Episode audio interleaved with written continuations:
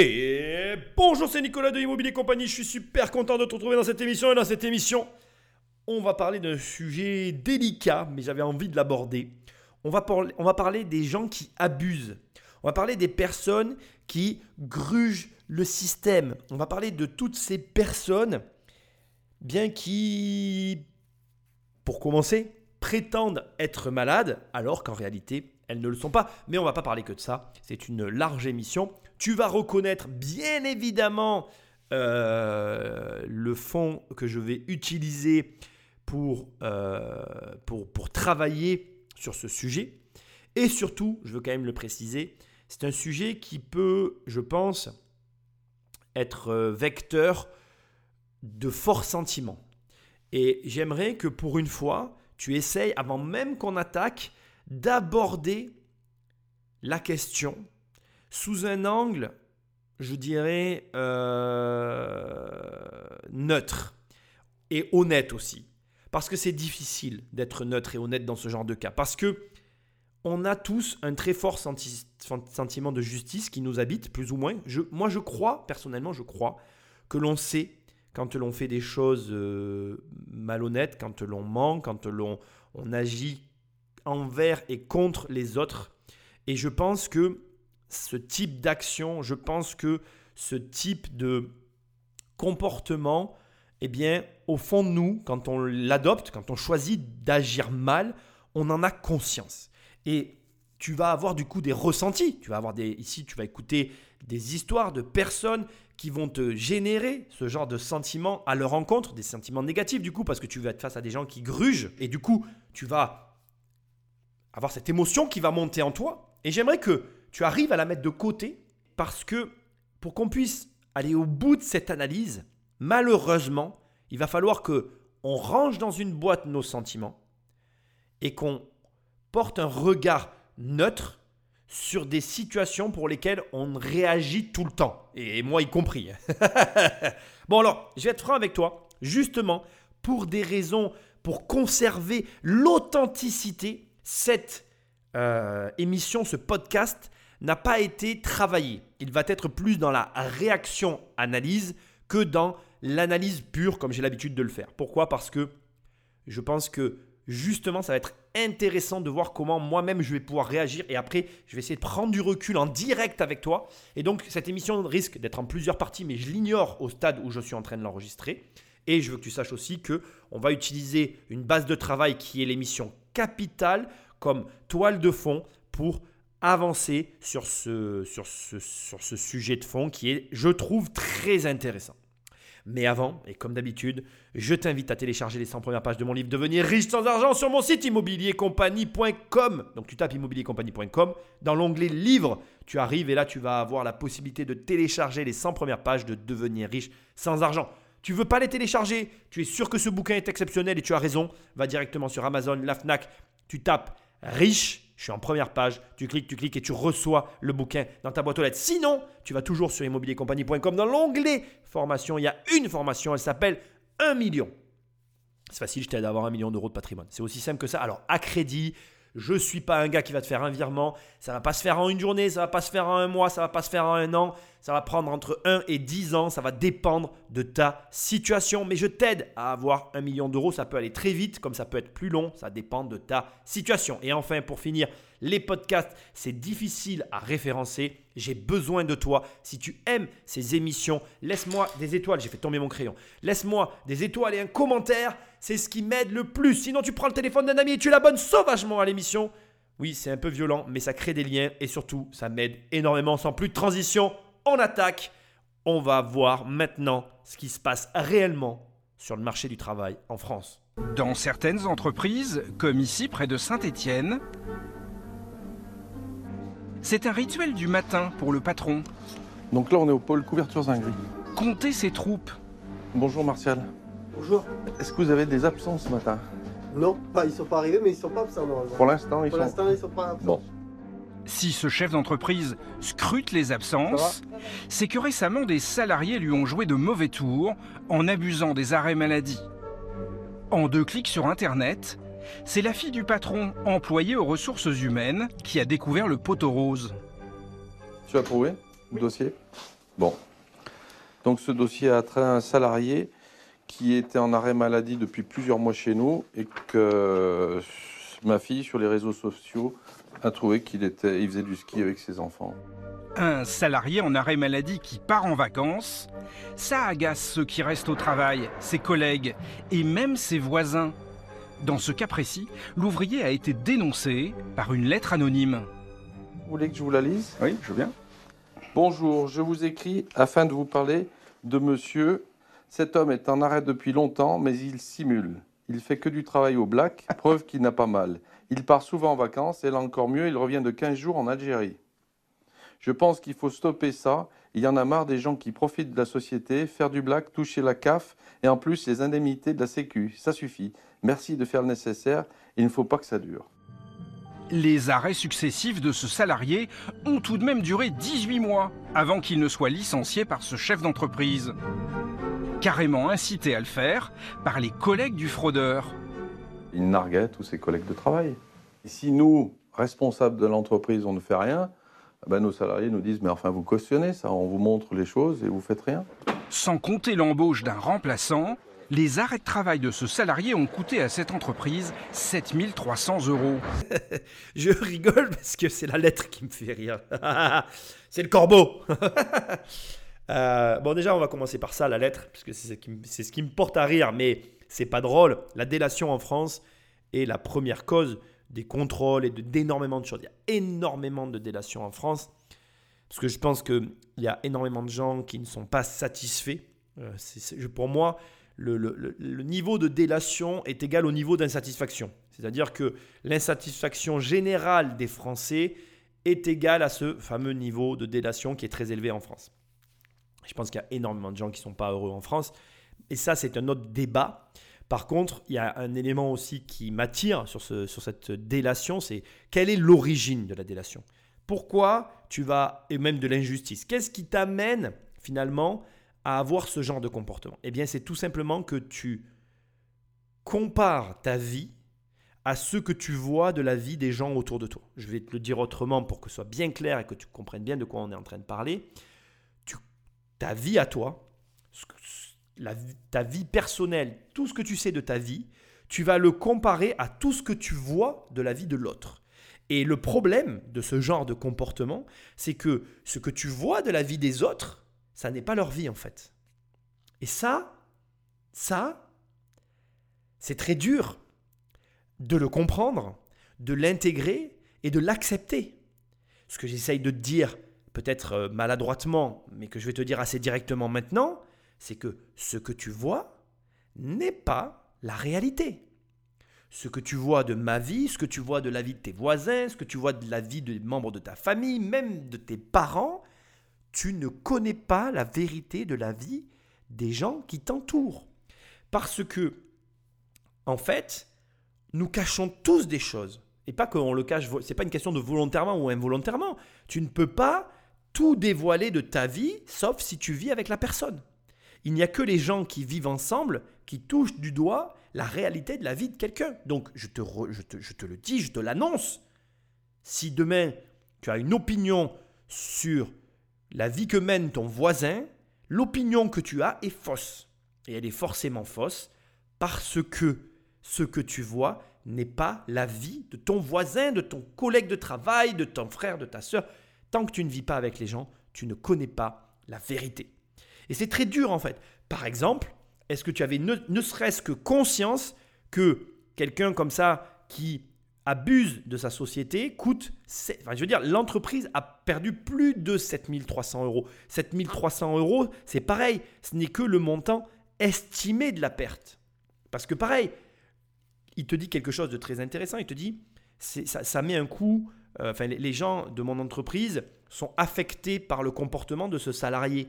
Mais ça aussi, c'est un, un dommage collatéral qui a un coût financier. Parce que les gens qui travaillent avec lui sont peut-être démotivés et du coup sont moins productifs. Et donc, du coup, l'entreprise, elle perd aussi de l'argent. Et donc, ce que j'essaye de te dire, c'est que tu ne mesures jamais réellement les impacts des choses, la vie des gens. Enfin, bref, tu ne sais jamais réellement. Dernier point que je veux souligner parce que je trouve ça très intéressant. Pourquoi on a ce comportement-là Pourquoi on, a cette ce, besoin finalement de regarder les autres parce que on est une société. Et c'est quoi une société? C'est un ensemble d'êtres humains qui vivent dans un groupe organisé. Ça, c'est une définition. C'est ce groupe organisé qui est, qui est, qui est en fait un, lieu de vie pour les êtres humains, caractérisé par des institutions, des lois, des règles. Et ça génère quoi? Pourquoi il y a des lois, des règles et des, institutions? Bien, Tout simplement parce qu'il peut y avoir entre les individus d'une même société des conflits, des conflits d'intérêts, des, heurts, des aléas, des- des événements, enfin bref, tous ces petits trucs qui font la vie que nous menons tout un chacun. Et en fait, comme on a ce besoin de vie en société, et que finalement nous contribuons tous d'une façon ou d'une autre, même si on n'est pas d'accord, on contribue, on vit assez mal le fait que quelqu'un autour de nous puisse ne pas contribuer de façon correcte, cohérente, égale avec la société. Et je trouve que c'est un sujet intéressant parce que tu vas découvrir des choses sur toi en écoutant cette émission, mais tu vas aussi découvrir que, en fait, le vrai fond du problème, c'est toi. Ce n'est jamais les autres. Quel est le problème là? On n'a pas commencé l'émission et quel est le problème? Mais c'est que déjà tu te compares. La personne qui a écrit cette lettre, elle compare sa vie avec la vie de l'autre. Et parce qu'elle a l'information de mon voisin est en arrêt maladie, elle vit mal le fait que lui profite de la vie et pas elle. Elle vit mal le fait que lui abuse d'un système et pas elle. Mais est-ce que, je vais te poser une question qui est très difficile à entendre, est-ce que tu crois que le fait que cette personne ait envoyé cette lettre, ça va empêcher toutes les autres personnes de France de gruger? La réponse est non.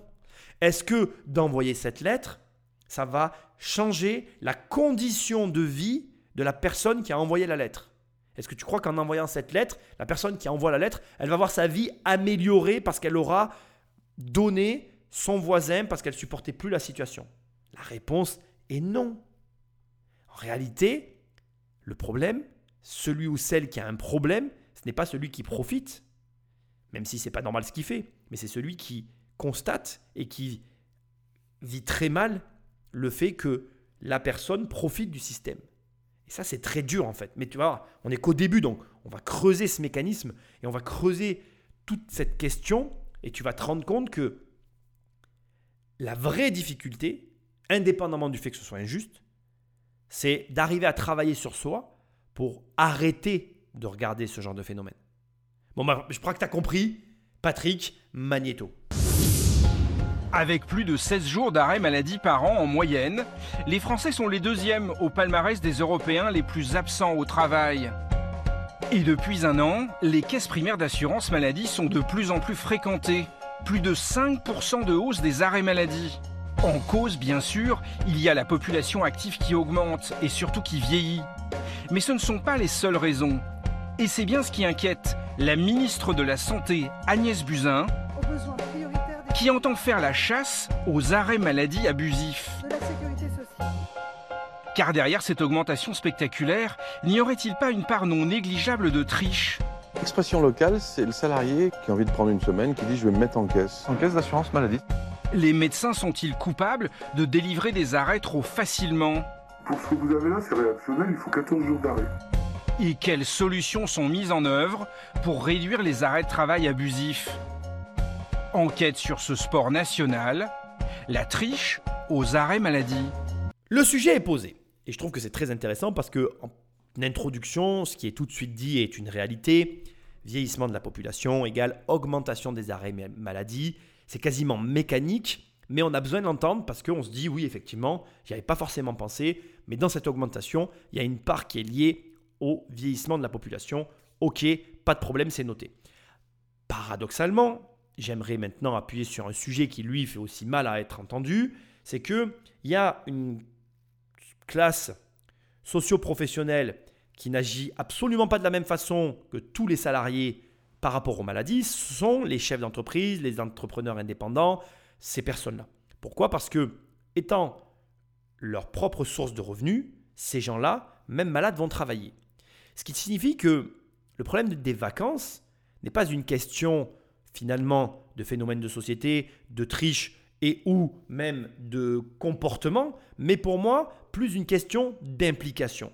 comment des personnes qui sont à leur compte, qui sont du coup mécanique, euh, automatiquement pardon, beaucoup plus impliquées dans leur processus, vont elles ne jamais être en maladie? Et comment des personnes qui sont salariées et qui finalement sont absolument pas impliquées dans leur travail vont elles se retrouver très souvent en maladie? La vérité, c'est que on a en France un rapport au travail qui est pas très sain et tu verras que ça va être l'un des sujets de cette émission.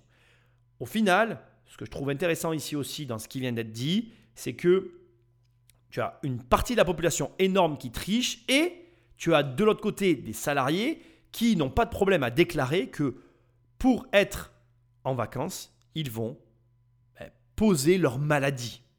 Ça n'existe pas en fait, c'est un lapsus de langage, mais c'est révélateur, c'est le cas de le dire. Quand tu poses ta maladie, tu ne te mets pas en vacances. Tu es normalement malade. Et si tu es malade, c'est que tu es cloué au lit.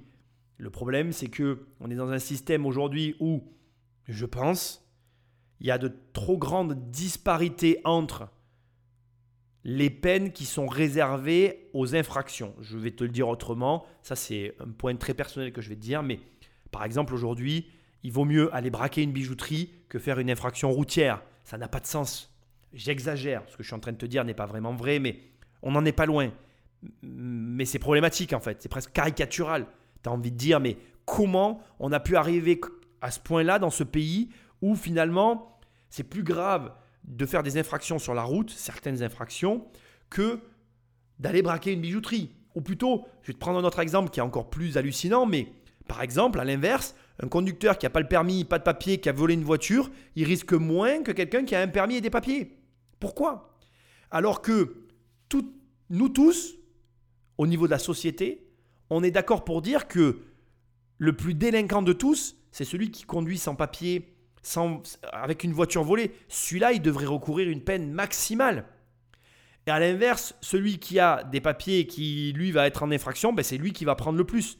Pourquoi? Parce qu'en fait, en France, on est arrivé dans un système où on a tous le même sentiment, où on est plus à la chasse à l'argent qu'à la chasse à la justice. Alors, je t'invite à réagir. Hein. Bien évidemment, si ce que je dis te choque, n'hésite pas à m'envoyer un mail, à réagir et à me contacter. Mais on en est là. Et on en est là pourquoi? Parce qu'il y a des gens qui se disent, bon, après tout, ça n'est qu'un arrêt de travail. Je ne fais rien de mal à personne. Je prends des vacances en faisant croire que je suis en maladie. Et tu vas voir que je suis sûr que ce reportage va nous amener sur cette pente-là et malheureusement, il va falloir qu'on en parle. Sujet délicat, sujet difficile, mais sujet intéressant. S'il est rare que des salariés avouent tricher, il y a un cas au moins où certains semblent se servir de leur arrêt maladie comme d'une arme quand ils sont en conflit avec leur employeur. Lors d'un reportage précédent, l'été dernier dans l'ouest de la France, nous avions filmé un jeune homme qui travaillait dans un supermarché, au rayon fruits et légumes. Le voici, quelques jours avant un arrêt de travail de 8 semaines, obtenu le 18 juillet. Nous avons pu le joindre au téléphone. Il ne nous a pas caché qu'à l'époque, ça ne se passait pas bien avec ses chefs. Hasard ou coïncidence? Ce jeune homme est allé voir son médecin et s'est vu délivrer un arrêt maladie. Il souffrait selon lui d'une hernie discale. Mais son supérieur, un certain Guillaume, a vu lui aussi qu'au même moment il alimentait son compte Facebook avec des photos où il prenait du bon temps, sans paraître gêné par son mal de dos. Le voici d'ailleurs au premier jour de son arrêt de travail, le 19 juillet. Et c'est comme ça pendant les deux mois d'arrêt du jeune homme. Il a posté quantité de photos de sorties avec ses amis. À chaque fois, on a peine à croire qu'il soit bloqué du dos. Pourtant, il maintient sa version. En tout cas, ces arrêts maladie litigieux qui désorganisent la vie des entreprises, c'est un vrai casse-tête pour les employeurs. Bon, alors là, je t'ai coupé tous les passages où il parlait, où le, salarié euh, répondait à des questions au téléphone et où le journaliste posait des questions aux salariés. Je t'ai tout coupé pourquoi? Parce que d'abord, la voix était modifiée, ce qui est normal et c'était pas très audible à mon avis. Et ensuite, euh, le point ici, c'est que l'échange tournait autour du fait que le journaliste euh, arrêtait pas de lui dire euh, bon, enfin, euh, quand même, vous n'avez pas l'air très malade. Et le salarié lui répondait bah, c'est pas parce que je suis malade que je dois plus rien faire de ma vie, quoi. Donc en gros. on en était là, et puis le salarié finit en gros la discussion en disant Mais monsieur, moi je suis un grand fanatique de sport, et j'étais trop fatigué, et en gros j'avais vraiment le dos éclaté, je pouvais plus faire de sport. Et oui, mais je veux dire, si tu as un boulot physique parce que tu n'as pas de diplôme et que tu te retrouves le soir fatigué euh, parce que du coup bah, tu as bossé physiquement toute la journée et que tu ne te sens pas d'aller au sport, c'est peut-être de ta faute en fait. C'est peut-être pas de la faute de ton travail ni la faute de ton employeur. Et euh, peut-être aussi que si tu as envie de réaliser tes rêves, il faut aussi te donner les moyens de les réaliser et pas euh, juste chercher un boulot pour payer tes factures payer tes factures avec ce boulot et attendre que ce boulot, en plus de payer tes factures, te permette d'accéder à la vie de tes rêves en fait. Le problème, il est là. Euh, très très souvent dans, dans ce, dans- ce qu'on vient d'écouter, en fait, c'est que là, on essaye d'incriminer les uns et les autres, etc., etc., etc., en disant oui, alors euh, d'un côté, c'est désorganisé auprès des, des- employeurs qui arrivent plus à s'en sortir parce que le mec est jamais là, et donc les employeurs sont euh, mal.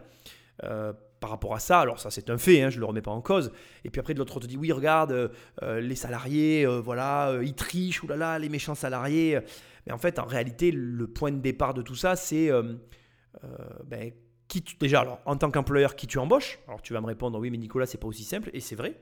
Mais qui tu embauches et c'est vrai que très sincèrement je suis pas le la personne qu'il faut écouter sur les embauches. D'abord, j'ai jamais été embauché euh, réellement, donc euh, les peu d'embauches que j'ai eues, elles étaient très spéciales et elles comptent pas dans mon expérience. Donc, je je suis sûrement pas la bonne personne pour parler des embauches. Je ne suis pas euh, assez expérimenté dans ce domaine aujourd'hui pour te donner un retour. Donc, tu peux pas te fier à moi sur le sujet. Mais le sentiment, premièrement, que j'ai et ce qui me vient tout de suite, c'est que euh, par rapport à ma maigre expérience, parce que j'ai quand même pris des prestataires, choisi des gens avec qui je travaillais et j'ai fait des erreurs. La première chose qui me vient, c'est que toutes les erreurs que j'ai pu faire, elles étaient visibles. Je m'explique, c'est que là, je parle du côté employeur, mais euh, après coup, quand les gens me faisaient des retours en me disant oui, mais t'aurais dû voir que nanana, nanana, effectivement, c'était visible. C'est-à-dire que j'aurais dû le voir. Mais je ne l'ai pas vu. Point. Il n'y a pas de débat, il n'y a pas de, de grande discussion à avoir. C'était des choses qui étaient visibles, mais il y avait des éléments qui s'opposaient à. En gros, je vais te mettre, euh, je vais te mettre des, je, vais pas parler par énigme, je vais te parler clairement. Imaginons que j'ai besoin d'un- d'un programmeur informatique. On va prendre cet exemple. Donc, je reçois des gens pour embaucher un programmeur informatique. Et dans le panel de gens que je reçois, il y a plusieurs profils.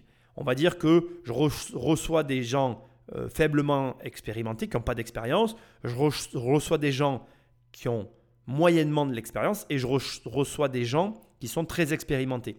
Mon projet nécessite quelqu'un de très expérimenté, sauf que j'ai très peu de gens qui sont très expérimentés et qui me conviennent. Mais je vais quand même choisir ce profil parce que c'est ce qui me rassure. Du coup, je choisis la, la personne pour la compétence dont j'ai besoin, mais pas pour ce qu'elle est.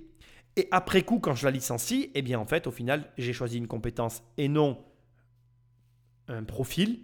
Et du coup, j'ai récolté ce que j'ai sommé, c'est-à-dire que j'ai eu un profil qui ne me correspondait pas. Et en réalité, ce que j'essaye de te dire, c'est que très souvent, en tant qu'employeur, on a tendance à favoriser enfin, un élément d'un candidat par rapport à un autre, très souvent, malheureusement, pas pour les bonnes raisons, et on récolte ce qu'on a semé. Donc, ce que j'essaye de te dire, c'est que déjà, pour la partie employeur, la faute nous incombe. Et maintenant, pour la partie employé, c'est ni plus ni moins ce que j'ai dit au, début, en ouverture et en réaction de tout ce qu'on vient d'entendre. Mais les employés, on est, moi j'ai été euh, du côté de je veux un emploi et euh, j'ai besoin d'être salarié. C'est pareil, les employés, ils rêvent en fait. Ils rêvent parce qu'ils veulent tout. Et qu'on n'a jamais tout en fait. On ne peut pas avoir un boulot alimentaire, pas de diplôme, un salaire qui nous convient, du temps libre, être en forme. Non, c'est pas vrai en fait. Sinon, ben, soit tu te mets employeur et tu vas voir que de l'autre côté, c'est pas funny tous les jours. Ou alors, tu as un diplôme et un travail qui te permet de le faire. Mais tu n'auras jamais, euh, jamais tout ce que tu veux euh, en même temps. Et, tu vas y arriver, mais il va te falloir un peu de temps pour le mettre en place. Et ça, euh, ça c'est pas tout le monde qui l'entend. Donc, euh, mon message à ce stade de l'émission que j'ai envie de te délivrer, tu veux du temps libre? Tu veux un revenu confortable avec du temps libre? Oui, c'est possible. Mais euh, il va falloir donner de ta personne. Pour nous rendre compte à quel point ils impactent l'activité des sociétés, nous avons pris la route de Vaison-la-Romaine dans le Vaucluse. Chaque mois, le club d'entrepreneurs de la ville se réunit. Pour cette cinquantaine de petits patrons, l'impact des arrêts maladie sur la vie de leur entreprise est désastreux. Le stress est la première cause des arrêts maladie, 60%. En France, cela fait perdre 9,7 millions de journées de travail aux entreprises. Les patrons perdent des journées de travail, autrement dit de l'argent. Et pour eux, c'est d'autant plus grave que les arrêts maladie seraient souvent abusifs. Bien sûr qu'on sait qu'il n'est pas malade. Est-ce que parmi vous, il y en a qui ont des doutes parfois quand ils reçoivent un arrêt de travail? Ouais. Les arrêts de, de- de complaisance, il y en, il y en a euh, beaucoup. Euh, ils correspondent souvent d'ailleurs à des, des après-week-ends, par exemple, ou à des refus de chefs de service d'octroyer telle ou telle autorisation d'absence ou, ou de congé. Ça touche de la même manière l'entreprise de plus de 100 salariés et la toute petite. PME. Ben oui, parce qu'on a un employé et aujourd'hui il est en arrêt maladie. C'est vrai? Parce qu'il n'a pas accepté qu'on fasse des reproches. Qu'on lui fasse des reproches. On fasse des reproches, donc du coup, il a mis un arrêt maladie. Comment vous faites alors? Mais je travaille à sa place, donc double. À les entendre, c'est un jeu d'enfant pour leurs salariés de décrocher un arrêt maladie. Votre médecin, en général, il vous dit pas, bon, bah là, je vais te mettre trois jours. Il dit combien de jours tu veux. non, mais c'est comme ça que ça fonctionne. hein. Voilà. Combien de jours tu veux Ah, bah, mettez-moi une semaine. Et puis, dans une semaine, si tu vas pas mieux, tu reviens me voir, puis je te prolonge. C'est sérieux ça Eh, c'est sérieux, c'est sérieux. Et ces chefs d'entreprise poussent le bouchon très loin. Se mettre en arrêt maladie, ce serait selon eux presque perçu comme un droit par leurs salariés. Pour beaucoup, c'est une caisse d'épargne. Donc, euh, bah, c'est une caisse d'épargne, on cotise, donc euh, c'est normal qu'on ait, le- qu'on- qu'on ait le retour. Ça, oui, oui, c'est- pas, c'est pas exprimé comme ça, mais dans les faits, on le voit bien d'ailleurs. Sur cette première partie, il y a deux points fondamentaux que je veux mettre en avant et qui me paraissent essentiels. Je vais les prendre en ordre pour que ce soit plus simple pour toi. En premier, je vais te parler de justement euh, le, le rapport entre les patrons et est-ce que oui ou non il y a un problème avec l'arrêt maladie en soi. Et en deuxième partie, je vais te parler de ce qui vient d'être dit en clôture, c'est-à-dire on cotise, c'est une caisse d'épargne, c'est un droit. Alors sur le premier point, euh, c'est en gros ce que j'ai à te dire est la chose suivante, c'est tout simple, c'est que le problème pour moi n'est absolument pas l'arrêt maladie en lui-même.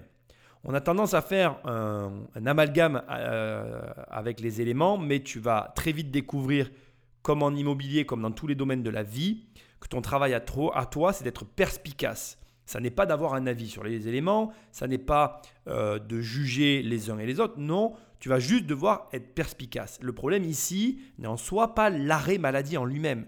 Le problème, c'est le lien qui est mis en place entre d'un côté les entreprises et de l'autre les salariés. Ce que je veux dire, c'est que pour moi, en fait, notre principal problème en France, c'est que quand on signe, quand on a une société et qu'on signe un contrat avec un salarié, c'est très compliqué de s'en défaire.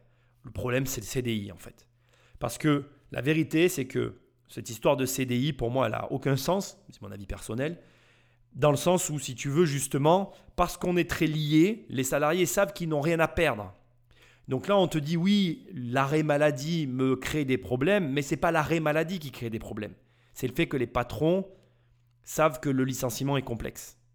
Alors, je vais aussi euh, lever un voile sur ce sujet-là. Les licenciements ne sont pas en soi complexes.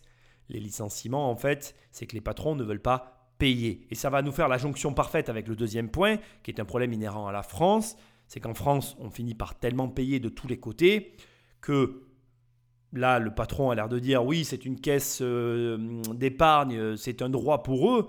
Mais en fait, c'est le comportement des Français. Les, chefs d'entreprise ont aussi ce raisonnement-là, les salariés, les fonctionnaires. Il y a un moment donné, on paye tellement de tous les côtés qu'on se dit, attends, c'est bon, quoi. avec tout ce que je donne, j'ai droit à ça. Et on a tous ce même réflexe. Mais là encore, c'est lié au système qui est en place. Alors, tu sais ce que tu vas me dire, tu vas dire, ah, alors comment on fait? Il faut changer le système. Ben ouais, c'est un peu la vérité. C'est un peu le vrai problème de ce pays, c'est ça en fait. C'est que ça part d'un bon sentiment en fait. On veut nous aider mais on voit bien que trop d'aide ne conduit pas au résultat recherché. C'est-à-dire que, tout à l'heure je te disais, c'est quoi? On est des humains qui vivons en société dans le but de vivre communément et d'avancer dans une direction. Mais tu le vois bien là, on n'avance plus en fait. Et c'est problématique. C'est réellement problématique. En tout cas, moi, ça me pose un problème.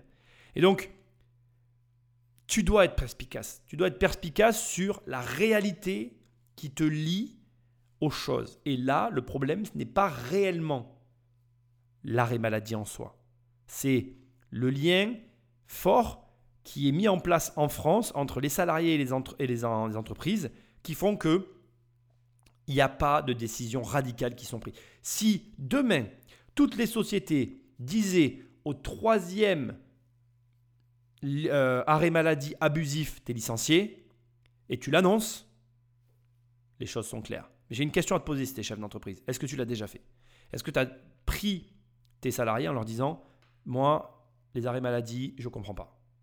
Et si tu te mets en maladie, tu as intérêt d'être malade parce que si tu n'es pas malade et que je le sais, tu vas être viré. Point. Il n'y aura pas de discussion, il n'y aura pas de tarif, je ne te ferai pas de cadeau, je te licencierai dans, dans la seconde. Et je te souhaite que ça t'arrive pour que tu puisses raconter l'histoire à tes salariés. Et là, je m'adresse au chef d'entreprise. Et de la même façon, je vais adresser le même message aux salariés. Tout à l'heure, on a un, salarié qui n'était pas bien dans sa boîte et qui posait des arrêts maladie parce qu'il était mal dans sa boîte.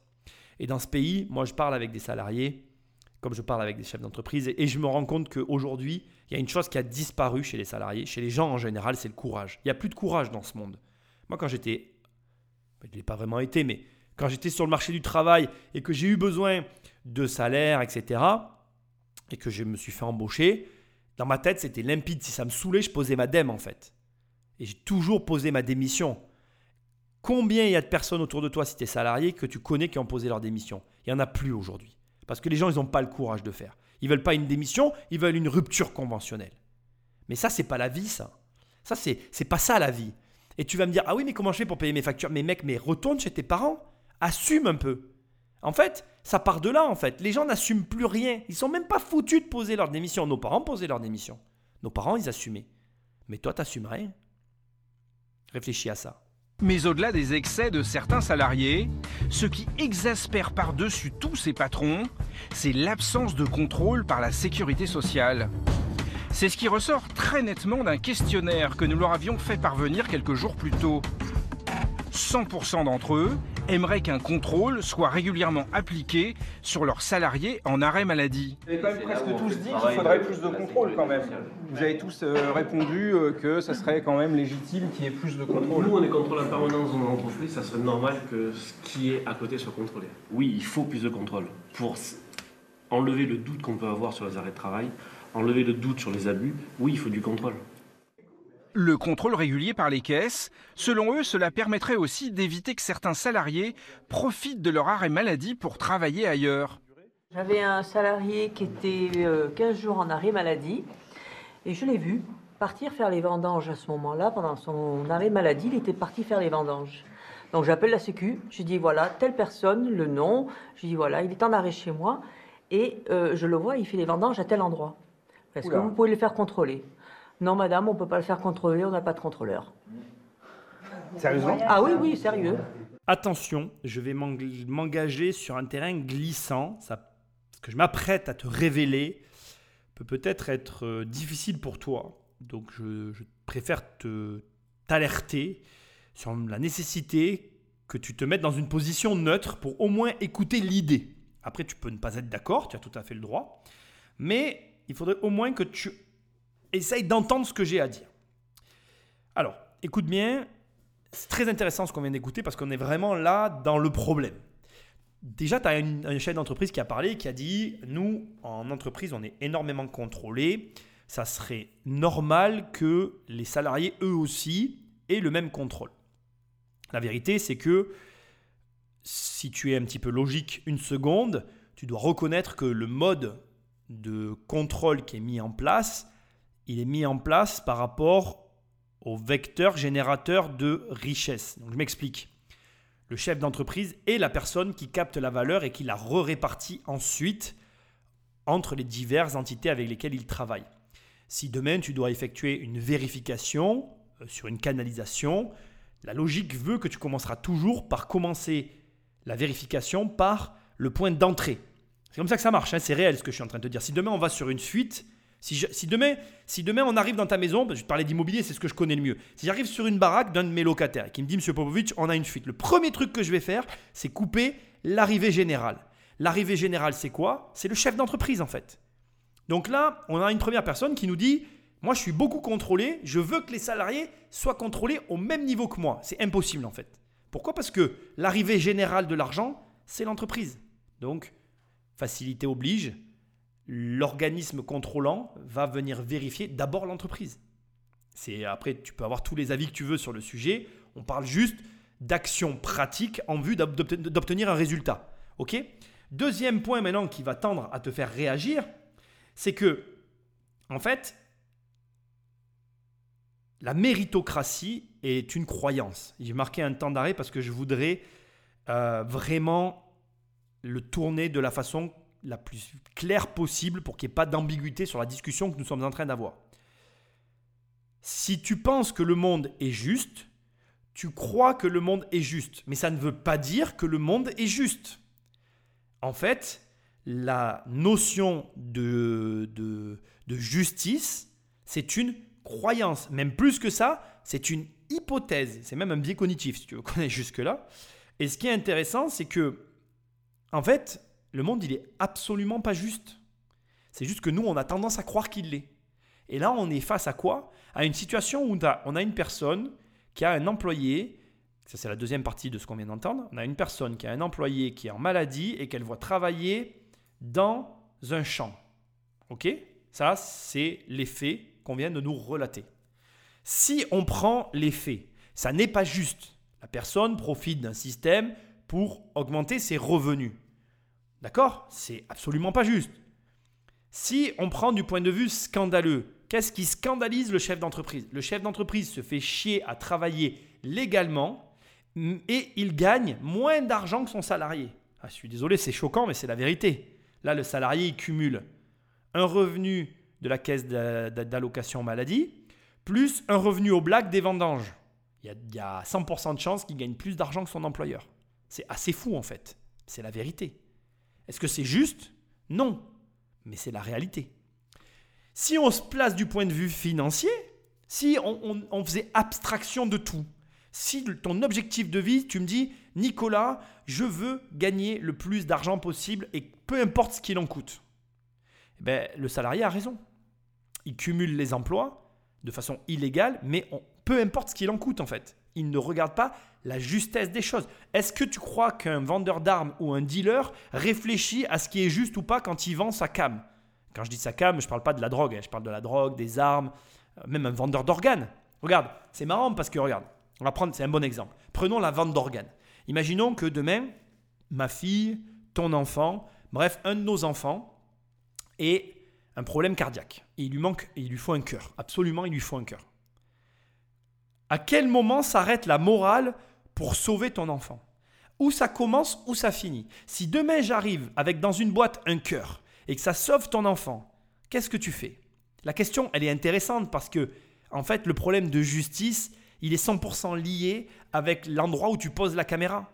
Si tu poses la caméra du côté des parents qui veulent sauver leur enfant et qui cherchent un cœur à tout prix, ça, ça va même arriver à t'émouvoir et tu vas même peut-être te dire punaise, l'histoire, elle est belle. Maintenant, si tu poses la caméra au pied de la bagnole de la, de la fille de 18 ans qui a bu un verre de trop, qui est morte, et tu vois le père qui arrache le cœur, qui le met dans le congèle et qui va le filer à sa fille, l'image est tout de suite un petit peu moins belle.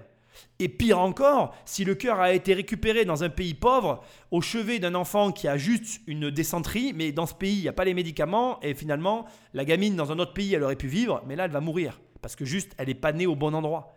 Donc, si tu veux, tu comprends que la notion de justice, elle est plus que relative en fait. Et je ne cherche pas à te choquer. Je cherche juste à te faire comprendre que ce qu'on est en train d'écouter là, elle te met face à toi-même et face à tout un tas d'éléments que tu vas devoir gérer dans ta vie et pour lesquels personne ne va pouvoir t'aider. Quand tu prends des décisions, tu les prends par rapport à toi-même avec les risques qui vont avec et en mesurant à ton niveau à toi eh bien, ce que tu es prêt à faire et surtout ce que tu n'es pas prêt à faire. Ce qu'il y a de clair, par exemple, pour la chef d'entreprise, c'est qu'elle n'est pas prête à aller jusque-là. Mais ce qu'il y a de clair aussi, c'est que quand tu crées une société, tu le fais pour gagner, entre autres, aussi plus d'argent que euh, ta vie en tant que salarié. C'est quoi un chef d'entreprise? C'est quelqu'un qui crée une boîte en se disant je vais mieux m'en sortir qu'en étant salarié. Et quand tu vois un de tes salariés qui s'en sort mieux que toi, peu importe la façon, ça te touche en fait. Et ça t'énerve. Regarde, on va faire un autre parallèle encore plus hasardeux mais qui est rigolo. Quand je travaillais au magasin de chaussures, et tu peux trouver ça dans mon bouquin, qu'est-ce que tu crois que pensaient mes collègues? C'était pas juste en fait. Quand ma responsable, qui était ma responsable hiérarchique, qui avait un salaire plus gros que moi, s'est rendu compte que je gagnais plus d'argent qu'elle, ça l'a gavé en fait. Mais en fait, j'y pouvais rien moi. J'avais juste fait des choix différents des siens. Mais du coup, elle m'avait posé des questions sur mes choix. Et du coup, elle s'était rendue compte qu'elle n'était pas prête à faire ce que je faisais. Mais ça l'a gênée. Elle trouvait pas ça normal. Et donc, ce que j'essaie de te montrer, c'est qu'en fait, cette notion de justice, ça n'est qu'une hypothèse. Ça n'est qu'une hypothèse. Et c'est pas une question de il a raison ou il a tort, c'est pas une question de il faut pouvoir se regarder dans la glace le matin ou pas. C'est une question de qu'est-ce que tu es prêt à assumer ou pas. Il est probable que ce garçon qui va dans les champs assume complètement ce qu'il fait, mais parce que peut-être que son employeur lui donne 1000 balles par mois, le SMIC, le strict minimum, qu'elle lui demande l'engagement maximum, que ce gamin, il a peut-être un bac plus 8 et qu'il n'a aucune autre option de travail que celui-là, et que pour lui aussi, en termes d'objectifs de carrière et de ce que la société lui a dit, mais finalement, il se sente lésé et que comme solution pour obtenir ce dont il rêve depuis toujours, parce qu'il a tout bien fait, il n'ait trouvé que celle qui consiste à gruger le système. Est-ce que ça fait de lui une mauvaise personne? Non. Est-ce que ça fait lui quelqu'un qui mérite d'être crucifié sur la place publique et euh, lapidé à coups de pierre parce qu'il fait un truc qui te paraît dégueulasse? Non. Il a été aussi une victime de la société parce que la société, qu'est-ce qu'elle nous dit depuis toujours? Travaille et tu auras en retour à l'échelle de ton effort un revenu décent pour vivre. Mais la réalité, c'est est-ce que la société nous le donne? Non. Regarde aujourd'hui avec le Covid, je crois que c'est la preuve par l'exemple que la société, elle n'est pas plus juste que ça en fait. C'est toi qui crois en la justice ou non. Et c'est toi qui te dis que tel ou tel élément est juste ou pas. C'est comme le détournement d'actifs d'une entreprise. C'est quelque chose d'hyper relatif en fait. Déjà parce que selon dans quel pays tu te trouves, carrément dans certains pays ça n'existe quasiment pas. Donc là, tu te dis, attends, alors ça veut dire que selon sur quel territoire je suis, en fait, je ne peux pas jouir de mon argent de la même façon, mais par contre, l'argent gagné, ben, dans, selon les pays, c'est pas pareil. Mais au nom de quoi, en fait, on est tous des êtres humains? Et là, tu te rends compte qu'en fait, cette notion de justice, elle est très relative. Je vais finir avec un élément qui me fait toujours rire et que je vis très régulièrement en immobilier, c'est que en immobilier, quand tu regardes le droit de l'urbanisme et que tu regardes ce que sont capables de faire les logements sociaux et ce qui, sont et ce qui est autorisé auprès de bailleurs privés, tu te rends compte que la justice, ça n'existe pas en fait. Les bailleurs sociaux, ils ont le droit de faire des choses que les bailleurs privés n'auront jamais le droit de faire. Mais alors en fait, c'est quoi la différence entre un bailleur social et un bailleur privé? Il n'y en a pas. Et donc là, tu comprends qu'en fait, on se retrouve dans un, dans un système qui n'est pas, je dirais, qui n'est carrément pas bien adapté à la situation actuelle. Parce qu'en plus, aujourd'hui, l'information, elle circule beaucoup plus facilement qu'avant. Et du coup, on est encore plus au courant de ce genre de, de, situation. Et finalité, ben, on est encore plus scandalisé quand on y est confronté. Et comme on y est confronté de plus en plus, de plus en plus souvent, et qu'on a accès de plus en plus à ces informations-là, on a beaucoup de gens qui sont frustrés. Frustrés, pardon, peut-être que tu l'as mal entendu. Donc je te demande de vraiment réfléchir à ça et de prendre bien en considération que la justice est une hypothèse. Moi, je ne crois pas, je ne crois pas que tu dois euh, faire des choses illégales. Je crois que tu dois, c'est ce que je crois et c'est le conseil que je vais te donner à ce stade et je vais te le donner maintenant parce que je pense que dans cette émission, il faut que tu aies un conseil maintenant. Et le conseil que je vais te donner, c'est que tu dois créer tes propres règles. Et je pense que, je crois vraiment à ce que je vais te dire, je crois que si tu te confrontes ou tu penses qu'une loi est ridicule, idiote ou débile, ou enfin j'en sais rien, tu n'es pas d'accord, eh bien il te faut la combattre en fait. Et tu dois créer tes propres règles les suivre et les appliquer. Moi, j'ai des règles de vie que je respecte. Mais vraiment, hein, comme tu vois, je, ne bois pas, je ne fume pas. C'est une règle de vie, je la respecte à la lettre. Je n'ai jamais bu, je n'ai jamais fumé, je ne compte pas boire jusqu'à la fin. De l'alcool, je parle. Et donc, si tu veux, ces règles de vie, tu dois les appliquer en fait, à toi-même. Et commence à vivre comme un pirate en fait. Sois un pirate. Et je crois que si tu es un pirate, si tu es un vrai pirate, hein, donc euh, c'est pas le, principe, on ne dit pas pirate pour faire cela jouer cool et être hors la loi. Non, non. Un pirate, au-delà du terme pirate qui fait un peu cool, c'est plutôt soit un pirate en mode euh, j'ai mes propres règles, j'ai mon propre code de l'honneur. Allez, ça, ça aura plus une connotation, on va changer de mot. Pirate, c'est une connotation. Soit un samouraï. Les samouraïs, ils ont leur propre code et il y a une connotation honorifique derrière le mot samouraï. Eh bien, je te le dis aujourd'hui, et après cette émission, je veux que tu deviennes un samouraï en fait. Respecte les règles que tu te fixes et pas forcément toutes les règles de la société. Bien évidemment qu'il faut suivre les règles de la société, mais il faut aussi, avant tout, suivre ses propres règles. Propres règles. Excuse-moi, je suis un peu fatigué, mais c'est pas grave, tu as compris l'idée. On continue. Pour tous ces entrepreneurs, l'action de l'assurance maladie contre les arrêts abusifs reste bien mystérieuse. Et pour nous aussi. Malheureusement, la Caisse nationale d'assurance maladie n'a pas joué la transparence avec nous. Aucun reportage possible sur ce sujet. La Sécu aurait-elle quelque chose à se reprocher? C'est ce qu'on peut penser à la lecture des rapports de la Cour des comptes, selon laquelle les arrêts de moins de 45 jours, qui représentent 80% des arrêts maladie, ne sont que très marginalement contrôlés. Et les arrêts de plus de 45 jours le sont dans une proportion très minoritaire, seulement 30%. La Cour des comptes estime que c'est anormal que ces arrêts de travail ne fassent pas l'objet de contrôles plus importants. Très rapidement, je ne vais pas intervenir longtemps sur ce passage, je veux juste te dire que là, tu découvres un fait. Et que si tu veux te lancer à ton compte, ce fait, tu dois l'intégrer. Et je m'explique, parce que c'est quand même important. À mon sens, effectivement, quand tu es chef d'entreprise, entre autres, tu vas devoir faire face à ce genre de problématiques. Et tu vas voir que c'est ce qu'on va découvrir maintenant. Il y a toujours des solutions. Tout à l'heure, je te disais, est-ce que tu penses à dire à tes employés que bah, s'ils ratent trop souvent, tu vas les virer? La réponse, c'est toi qui dois la donner, je ne peux pas la donner à ta place. De la même façon, tu dois savoir qu'il n'y a pas de bon et de mauvais côté. À chacun ses problèmes. Effectivement, tu pourrais te dire, bah, ça me donne pas envie d'être patron que de gérer ce genre de problématique-là. C'est sûr, je pourrais l'entendre. De la même façon, dis-toi qu'en tant que salarié, tu vas devoir gérer de plus en plus avec des licenciements et des changements de travail durant ta vie. En définitive, moi, ce que j'essaie de te dire, c'est que peu importe ce que tu choisis de faire, dans tous les cas, tu sais que tu auras des problèmes. Et la vérité, c'est que tu dois choisir la position que tu vas avoir dans la société, non pas en fonction de ce qui te semble le plus juste, non pas en fonction de ce que tu crois, non pas en fonction... Non, bref, je ne vais pas te passer une liste euh, non exhaustive. Choisis en fonction des problèmes, choisis ta position dans la société, choisis ce que tu veux faire en fonction des problèmes que tu vas avoir en retour. Et tu me remercieras. C'est tout bête, mais je voulais que tu l'aies en tête. Alors, est-ce que malgré les défaillances de la sécurité sociale, les entreprises ont tout de même une parade contre les fraudeurs? Retour dans l'entreprise de plomberie et de couverture près de Saint-Étienne. Le patron, Jean-François Basson, n'arrive jamais à réunir l'intégralité de sa centaine de salariés. Sur une année, si on fait une moyenne, on a 3 ou 4 absents. Tous les jours Ah oui, bien sûr. En moyenne. Oui, en moyenne. oui. L'effectif complet, jamais. On ne pourrait pas faire une photo de l'ensemble des salariés de l'entreprise. C'est pas possible. Il y a toujours des absents. Un taux d'absentéisme moyen de 5%, c'est moitié plus que la moyenne du secteur du bâtiment.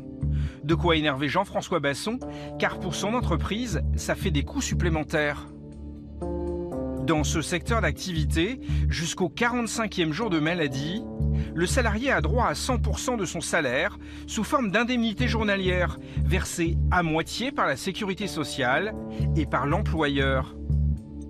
À partir du 46e jour, le salarié touche encore 65% de son salaire, soit 50% versé par la Sécu et 15% par l'entreprise. Enfin, à partir du 91e jour, le salarié ne perçoit plus que l'indemnité de la sécurité sociale, soit 50% de son revenu. Alors pour éviter que sa société ne soit trop pénalisée par ses absences, le patron a mis en place une stratégie de riposte. Alors là, ça va être intéressant parce que tu vas voir comment un entrepreneur va réagir à une problématique. Moi déjà, en écoutant ce passage, je pense que tu l'as compris, hein, je découvre avec toi l'émission. Donc en écoutant ce passage, j'ai déjà des idées en fait. Personnellement, j'ai des idées. C'est-à-dire que demain, si j'ai des salariés, j'ai des idées. Ce qui est intéressant dans ce que tu viens d'écouter, c'est qu'en gros, ce qu'il faut comprendre, c'est que quand tu es en maladie, en fait, la Sécu, elle te prend en charge à 50% tout le long euh, de ton trajet, si je puis dire, de ta, de ta maladie. On va dire ça. Ta maladie, elle dure X temps. Sur le temps, en gros, la Sécu, elle est toujours à tes côtés. Et à l'inverse, à l'opposé, l'entreprise vient compléter. Donc, comme tu l'as compris, 100%, puis 15%, puis ça se réduit jusqu'à disparaître. Et la, société, à un moment donné, sort de l'équation. Donc, je trouve très intéressant euh, ce système parce que dès l'instant qu'il y a un système, et c'est ce que je veux que tu comprennes, je ne vais pas te donner les idées que j'ai, parce que ça ne te regarde pas, mais ce qui te regarde à toi, c'est que dès l'instant qu'il y a un système que tu comprends, tu peux mettre en place des mesures pour venir essayer ben, soit d'en tirer parti, soit de corriger le tir, en tout cas de venir agir pour modifier la trajectoire. Alors déjà, c'est hyper important. Dans la vie, il n'y a pas de situation inextricable. Ça n'existe pas. Il y a toujours un problème. Tu as des données à un problème. Voilà, tu as un problème qui t'est euh, énoncé.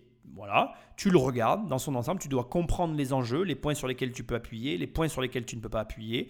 Et quand tu as tous ces éléments en main, tu prends des décisions. Et quand tu as pris ces décisions, tu avances dans la direction que tu t'es fixée. Et donc, c'est hyper important de comprendre que ici, on a une problématique. Moi, je ne connaissais pas réellement euh, le fonctionnement de tout ça.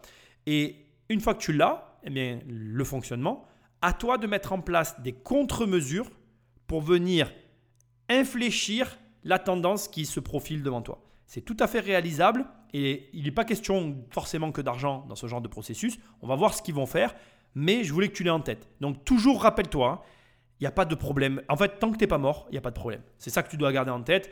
Et même si tu es chef d'entreprise et que tu as beaucoup d'absentéisme, tu peux là aussi agir pour inverser la tendance. Et c'est important de l'avoir en tête. On va regarder un petit peu les, absents, vous savez, en maladie, parce que hier, vous m'avez dit qu'il y en avait 4. Avec son DRH, il passe au peigne fin les arrêts de travail en cours. Et il y a combien de temps qu'il est absent? Il est absent depuis mi-janvier. Ah, dites donc, mi-janvier, mais ça fait un mois et demi? Oui. Il faut qu'on lui fasse faire un contrôle par Médica Partner. Mhm, d'accord. Vous, vous pouvez les appeler? Lorsqu'il a un doute sur un salarié, et notamment lorsque les arrêts de travail s'enchaînent, il fait désormais appel à une société de contrôle médical. Bonjour, euh, monsieur Blond, la société Super. Je vous appelais pour euh, déclencher un contrôle d'un salarié. Cet appel aboutit ici. Rien à voir avec la sécurité sociale, c'est une entreprise privée. Mais elle a pour mission tout à fait légale de vérifier le bien fondé des arrêts de travail pour les sociétés qui lui en font la demande. Comme justement l'entreprise Super. Cette entreprise stéphanoise existe depuis plus de 30 ans. Sa créatrice, Michel Laporte, vient juste de passer le flambeau à sa fille, Caroline Noailly. Leur business Vendre des contrôles médicaux aux sociétés. Elle les facture entre 100 et 140 euros l'unité, mais au final, selon elle, cela ferait faire de grosses économies aux employeurs. Ce qui coûte cher aujourd'hui dans l'entreprise, c'est l'absentéisme, c'est pas le contrôle.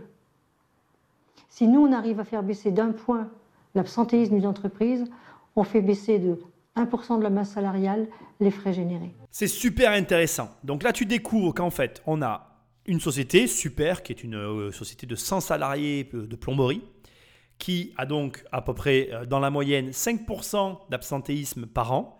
Donc effectivement, 5% par an, ça fait entre 6 euh, et 3 salariés qui, sont en permanence absents dans l'entreprise sur la globalité de l'année. Et ce chef d'entreprise a choisi pour euh, venir agir sur cette problématique, parce que 5 salariés pour une société, on parle quand même de 4 ronds. Tu peux partir sur une moyenne de coût de salarié de 2500 euros par mois x 12, tu peux partir sur 30 000 euros x 5. On parle quand même de la bagatelle de 150 000 euros qui se balade quelque part dans la nature. Alors, ce n'est pas exact ce que je suis en train de te dire parce qu'il faut diviser la somme par deux. Tu l'as entendu tout à l'heure. Ces sommes sont prises en charge pour partie par la Sécu. Mais si je te pose la question à toi et que je te dis, tiens, j'ai une entreprise qui peut t'aider à gagner 75 000 balles. Est-ce que tu le ferais pas? Moi, je pense que oui. 75 000 euros, c'est le prix d'une jolie voiture, c'est le prix de quelques travaux, ou voire même d'investissement dans la société pour améliorer le confort des confrères. Bref, on parle d'argent, et quand il y a de l'argent en jeu, il y a des solutions qui se proposent. Donc il y a une entreprise privée qui s'est constituée et qui fait du contrôle salarial ben, en lieu et place de la Sécu, puisque la Sécu fait mal son boulot. Et je trouve ça génial parce que là encore, tu vois que des opportunités entrepreneuriales, il y en a partout, au point où tu vas le voir dans un instant, mais cette société euh, a été pionnière et a été la première sur le secteur, et elle, est rentable, et donc du coup, elle s'est générée des concurrents, mais ça, c'est un autre problème. Bref, revenons à notre point. Là, on a donc une société super qui décide de faire appel à une, à, une, aide externe pour venir agir sur un problème interne. Ça, c'est un, choix stratégique parmi tant d'autres. C'est-à-dire que on part du principe qu'on a une problématique à l'intérieur de la boîte, on fait appel à un prestataire qui va venir agir sur cette problématique pour essayer d'obtenir un résultat, une optimisation, enfin bref, pour essayer de gagner de l'argent. il y avait une autre manière de procéder que je vais quand même te glisser, c'était d'agir de façon interne. Et ça, le chef d'entreprise n'a pas choisi de le faire. C'est-à-dire que comme il y a un enjeu financier, l'enjeu financier, il est autant pour le chef d'entreprise que pour l'entreprise en elle-même. Tu aurais pu te servir, enfin tu pourrais pardon, te servir autant de cette perte à l'échelle de tes salariés et du groupe pour justement ben, les impliquer dans le processus et leur dire, ben voilà, c'est un exemple, à ce que je suis en train de te dire, mais par exemple, on a tant de personnes qui sont absentes, eh bien, si euh, il y a tant d'absents par an, vous avez droit à telle prime. S'il y a tant d'absents, essayez d'impliquer le groupe, donc le groupe, la masse de salariés, dans ces, ces absentéismes, en leur donnant une conséquence positive ou négative en fonction du nombre d'absents, pour les inciter à ne pas l'être. Je ne sais pas si tu comprends, mais en gros, moi j'aurais tendance à me servir du groupe pour essayer justement de créer un sentiment d'appartenance et en gros, tu as le droit d'être malade. Moi, je ne remets pas en cause le fait que tu sois malade, mais tu fraudes pas, tu n'abuses pas. Parce que si tu abuses, tu impactes le groupe. Et si tu impactes le groupe, bah, tu vas avoir un mauvais retour de bâton. Bref, tu as compris l'idée. Je veux que tu vois qu'il y a mille et une façons de traiter les problèmes. Ce que toi, tu dois comprendre, c'est que tu ne dois pas rester bloqué. Tu dois toujours réfléchir. Et donc, pour ça, comprendre les mécanismes qui sont en jeu pour trouver les solutions. Partout en France, tous les jours, des salariés en arrêt maladie reçoivent donc la visite surprise de contrôleurs, comme Stéphane Desmet, un médecin généraliste, payé pour ses extras une cinquantaine d'euros par patient. À chacune de ces visites de contrôle, les indemnités journalières versées par l'employeur sont en jeu. Ici, je vais, euh, je vais pratiquer une visite de contrôle d'arrêt de travail à la demande de l'employeur pour un monsieur qui est arrêté jusqu'au 23 mars. Deux fois sur trois, le docteur Desmet confirme le bien fondé de l'arrêt de travail. C'est d'ailleurs le cas aussi pour le salarié que le patron et le DRH de Saint-Étienne ont fait contrôler. Mais ça ne se passe pas toujours comme ça. Mais parfois, il y a un peu de triche. Ah, il y a de la triche, oui, oui. Ah, bien sûr, bah, sinon il n'y aurait pas de contrôle. Euh, mais la triche, elle est, marginale quand même. Hein. Ceci dit, marginale dans le nombre, mais je pense que ceux qui trichent euh, sont sur des longues périodes. Hein. il y a des périodes, des fois, de 3 à 6 mois. De triche ah oui, enfin de triche, je ne sais pas si ça s'appelle de la triche, mais en tout cas, euh, les, arrêts de travail, pour moi, ne sont pas justifiés. Il y en a d'autres qui font des travaux au noir. Il y en a certains qui, euh, pour une lombosciatique arrêtés pendant 4 à 6 mois, on les retrouve avec un marteau-piqueur en train de défoncer une dalle de jardin. Euh... vous exagérez. Ah non, j'exagère pas. Non, non, j'exagère pas. Comme j'exagère pas non plus euh, certaines personnes qui ont une, une attitude agressive. Parfois, le médecin contrôleur n'est pas le bienvenu trois, quatre fois, j'ai dû faire appel à la police pour, pour les maîtriser parce qu'ils m'avaient agressé par les gestes et la parole. Non, non, on est, on est dans des situations des fois euh, très, très particulières. Dans un tiers des cas, le docteur Desmet dénonce l'arrêt de travail. Soit parce qu'il constate que le patient n'est pas vraiment malade, mais aussi parfois, il n'a même pas besoin d'en faire le constat. Comme ce jour-là, où il est tombé sur un mur. Alors le mur dont il est question, c'est qu'en fait, il, arrive, je te coupe le passage, hein, je te raconte. Il arrive euh, chez un salarié qui est censé être malade, et est, il y a une boîte aux lettres, il n'y a pas de sonnette, il n'y a, pas de, a pas de numéro de rue. Heureusement, il retrouve sur la boîte aux lettres le nom de la personne, donc il sait qu'il est au bon endroit. Il a juste un numéro de téléphone, il téléphone, personne ne lui répond, donc il met un mot. Et en fait, au bout d'une semaine, donc le salarié va avoir ses indemnités coupées parce qu'il est censé, c'est la loi, tout mettre en œuvre pour se faire contrôler. D'autant que, je ne sais pas si tu sais, mais les salariés doivent être présents de 9h à 11h, sauf euh, si tu as euh, des éléments justifiant que tu puisses être absent. Et donc du coup, euh, là en l'occurrence, c'est ce qui s'est passé, il n'y avait aucun justificatif, donc il a perdu une partie de ses allocations. Alors je t'explique ce que tu risques pour que tu comprennes bien le jeu auquel on joue dans ces cas-là. Tu perds la partie prise en charge par l'entreprise. Il te reste toujours la CPAM qui vient compléter la moitié de ton salaire. Tu ne perds pas tout, mais en fait, tu perds quand même une grosse partie, 50%. Donc, du coup, ce que tu vois, moi, ce qui m'interpelle, c'est quand il te dit que, en gros, euh, là où il y a le plus de, là on trouve le plus de triche, c'est sur les longues durées. Ce qui veut dire que, en gros, la plupart du temps, les gens qui sont malades et qui sont contrôlés et qui sont malades depuis pas longtemps le sont réellement. Mais dès que on envoie des contrôles sur des maladies longue durée, là on se rend compte qu'il y a fraude. Question que j'ai envie de te poser. Pourquoi n'accentuons-nous pas les contrôles sur ces justement malades de longue durée? Alors peut-être que depuis le reportage ça a été fait, mais intéressant quand même de se poser la question. Et surtout, il reste une question en suspens lancinante depuis ce début de reportage, c'est que il y a quand même un protagoniste de toute cette histoire qui, je pense, joue un rôle prépondérant dans euh, la situation que nous sommes en train de vivre et qui a pour l'instant à aucun moment été cité, c'est les médecins qui signent ces arrêts de travail. Comment se fait-il que même moi, euh, qui ne suis absolument pas salarié, je connaisse le médecin de la ville de Nîmes qui te fait un arrêt de travail sans que tu n'aies quoi que ce soit à dire d'autre que Bonjour docteur, j'aimerais bien ne plus aller travailler. Tout le monde connaît ces médecins-là dans ces villes respectives. Tout le monde sait où ils sont. C'est presque, j'ai envie de dire, un secret de polichinelle. Et pourtant, personne ne fait rien. Je te mets la suite parce que à ce stade, je pense que tu as compris de qui nous allons parler. Je ne sais pas ce qui va être dit, mais je pense que ça va être intéressant. Dans toute cette affaire, il reste toutefois une énigme. Pour qu'il y ait autant d'arrêts maladie, il faut bien qu'un médecin les ait signés. Alors certains les donneraient-ils un peu trop facilement? C'est ce que laissaient entendre les patrons. Alors, nous avons voulu vérifier. Dans un terme très court, c'est-à-dire Quand on ne connaît pas la réputation des médecins dans une ville, on trouve souvent de bons conseils dans les pharmacies. Nous nous y sommes rendus munis d'une caméra cachée. Bonjour. Et très vite, la pharmacienne va nous mettre sur une bonne piste. Même si ce n'est pas déontologique, elle nous a lâché deux noms de médecins susceptibles de nous donner un arrêt de travail facilement. Alors, on est allé voir l'un d'eux et on a prétendu avoir trop de pression au travail. C'est le médecin qui nous le propose. Ce n'est pas nécessaire de lui forcer la main. Pas d'auscultation. Elle nous a simplement cru sur parole et elle a déjà son diagnostic. Nous sommes donc sortis de son cabinet avec un trouble anxio-dépressif et 14 jours d'arrêt de travail. Et voilà comment on peut tromper le médecin avec une bonne histoire. Aujourd'hui, de très nombreux arrêts sont liés à des difficultés psychologiques, type burn-out. Des pathologies pour lesquelles le médecin doit se fier beaucoup plus au témoignage du patient qu'à des examens cliniques. D'où l'explosion potentielle de la fraude. Je vais lancer un livre, je vais l'appeler Le petit manuel de l'arrêt de travail abusif. Tu vois, ça corrobore ce que je t'ai dit tout à l'heure. En gros, c'est de notoriété publique dans les villes. Et là, euh, carrément, euh, les journalistes t'ont donné le mode d'emploi. Tu vas dans la pharmacie, tu es un petit peu sympa. C'est presque le bon tuyau que se refilent tous les salariés entre eux. je rigole. Bref. Euh, premièrement, je pense que c'est une réalité, qu'on ne peut pas vraiment l'empêcher.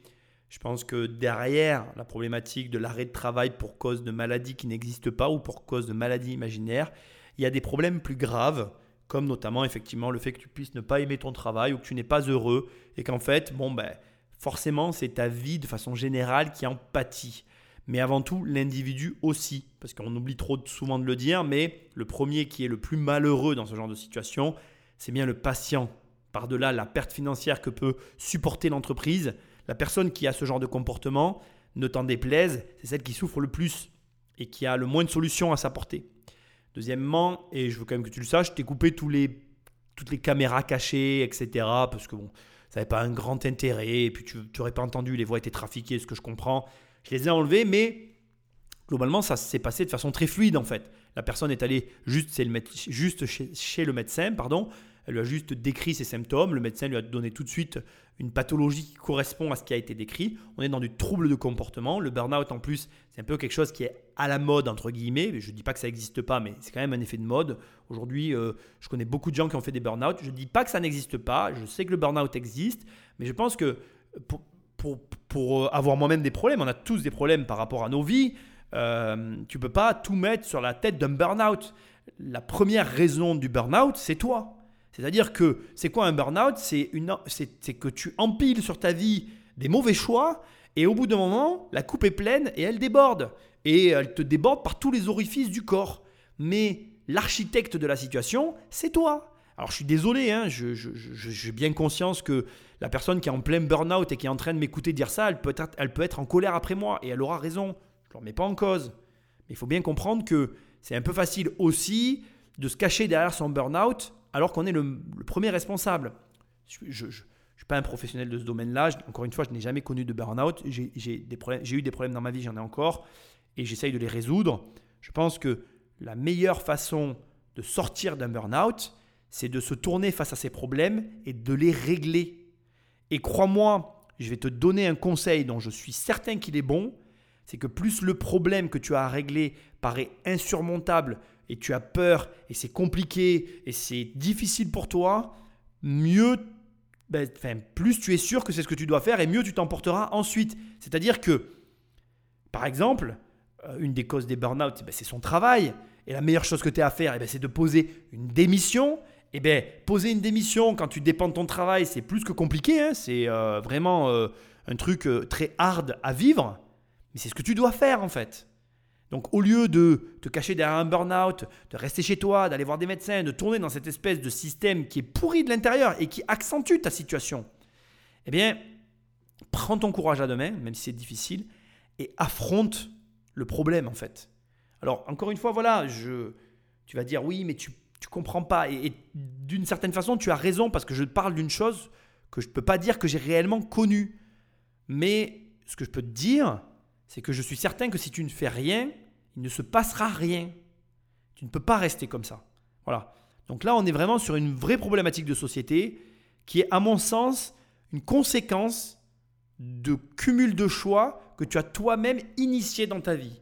Donc le seul moyen, la seule solution, et j'insiste, c'est de prendre à bras le corps le problème et de le régler. Donc sois courageux, sois fort. La famille des investisseurs est derrière toi et mets en place des actions pour sortir de cette situation. Et ça peut être d'investir. hein. Je veux dire, si par exemple, ça paraît bête ce que je vais dire, mais ton travail est le problème et il faut que tu quittes ton emploi, eh bien, tu sais, ça paraît fou ce que je vais dire, mais commencer à investir, à mettre une pierre et puis une autre pierre qui vont être des pierres qui vont te permettre de sortir de ton travail. Parce que peut-être que donc ta meilleure solution que tu aies, c'est de quitter ton emploi. Et du coup, tu commences à investir dans des biens immobiliers qui vont te ramener du- des revenus, qui vont te permettre à un moment donné de partir. Ben, peut-être que juste le fait de commencer à investir, ça va te donner du baume au cœur. Ça va pas te faire aimer ton travail, mais ça va te faire dire, allez, là j'avance vers la sortie. Pour l'instant, je suis toujours au bagne, je suis toujours dans mon travail, mais à telle date, à tel moment, je commencerai à pouvoir peut-être poser ma démission. Et je vais te dire, en fait, euh, si tu restes bloqué dans ta roue de petit rat, enfermé dans ta cage en permanence, la rat race comme certaines disent, même si je déteste tout ce truc-là qui est autour, mais bref, tu m'as compris.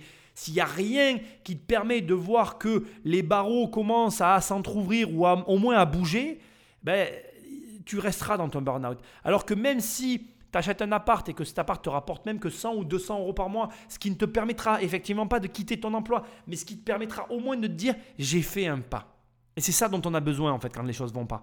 C'est de se dire j'ai fait un pas vers la solution. Ce pas-là, il faut que tu t'y accroches parce que ce premier pas peut entraîner le second, qui peut entraîner le troisième, qui pourra faire qu'à un moment donné, tous ces pas, les uns mis, les uns mis après les uns aux autres, enfin tu m'as compris, j'ai du mal à m'exprimer. Bref, chacun des pas qui aura été fait t'aura amené vers la sortie. Et il y a un moment donné où tu te retourneras, tu verras le chemin parcouru, tu verras la sortie et tu te diras putain mais qu'est-ce que j'ai bien fait de faire ça le jour où j'ai commencé à le faire. Surtout, ne reste pas dans la situation dans laquelle tu es. Fais un pas, aussi petit soit-il, vers la direction qui, qui te donne envie de- d'avancer, de, vivre, et tu verras que ça va évoluer dans le bon sens. Courage si tu es dans cette situation, mais encore une fois, tu es l'architecte de ton malheur, donc il faut que tu sois l'architecte de ton bonheur, et c'est juste en fait des choix qu'on a à faire, même s'ils ne sont pas faciles, il faut les faire. Alors, la sécurité sociale peut-elle agir et responsabiliser davantage les médecins? La Sécu a sorti un barème, une recommandation du nombre de jours d'arrêt souhaités pour chaque pathologie. Exemple, pour une angine, c'est 3 jours d'arrêt, ou encore 5 jours pour une grippe. Mais les professionnels de santé, comme Jean-Paul Ortiz, qui préside la Confédération des syndicats de médecins, n'ont pas très envie de s'y plier. La médecine, c'est pas de la mécanique. Aucun individu ne ressemble à un autre. Effectivement, l'assurance maladie donne des durées d'arrêt de travail qui sont des durées de référence, et chaque individu peut avoir besoin de la durée d'arrêt de, travail de référence préconisée, quelquefois plus, quelquefois moins.